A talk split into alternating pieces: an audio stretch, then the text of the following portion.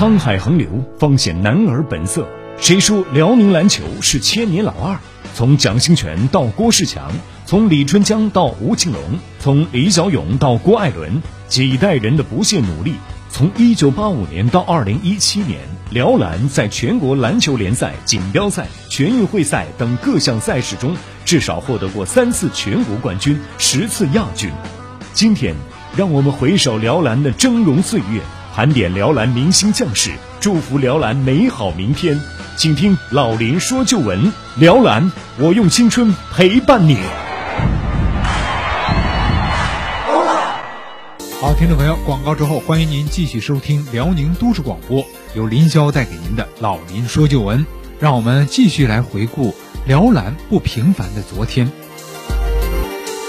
记得一九九七年 CBA 联赛。在沈阳的冠军争夺战开打之前啊，在咱们沈阳经济广播电台的领导支持下，我策划了一次和中央人民广播电台的合作联播，那也是我们沈阳电台首次与中央人民广播电台联播。那天直播呢是在比赛结束之后的当晚的九点半，我们派人把刚刚打完比赛的冠亚军球队，也就是八一男篮的主教练王飞、队员王治郅。辽宁男篮的主教练李戈和场上队长吴庆龙，以及中国篮协的副秘书长邝汝斌，都请进了我们台的直播间，利用中央台周日晚间的体育沙龙一个多小时的时间，进行了我看 CBA 联赛的节目直播。当时呢，我记得是由中央人民广播电台的播音员向东老师和我共同来主持的这期节目。我们把信号传到北京中央台，然后由中央台面向全国直播。我记得刚开始我们呼台号的时候，都是中央人民广播电台、沈阳经济广播电台。向东老师说一句，然后我说一句。当时啊，我的心情是既兴奋又紧张。我们那期节目啊，接听了全国大江南北的球迷电话，三十多个呀，北到哈尔滨，南到广州、深圳，提出的问题也是五花八门。由此可见啊，对 CBA 联赛啊和八一男篮以及辽宁男篮在全国球迷心中的这个影响力是极大的。接下来就让我们听一听二十一年以前的我们当时的节目录音。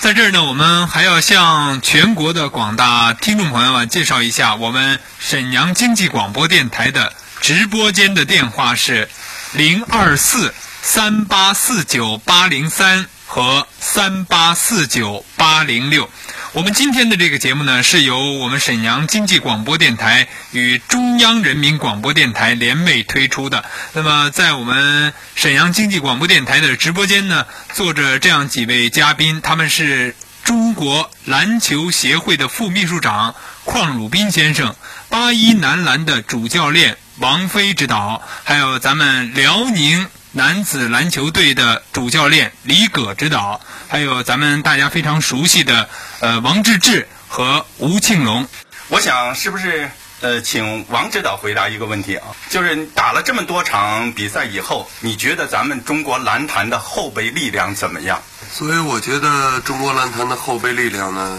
应该说是前景。是比较可观，可能作为目前来讲，有的球队呢后备力量不是说非常的好，啊，但是从这两年的形势发展来讲，那么篮球发展的这个非常的迅速，而且从群众对篮球这个喜爱的程度越来越高，那么同时相继又成立起来了这个很多的这个篮球学校、篮球俱乐部，参加的人数都是非常的踊跃。我觉得随着这个时间的发展。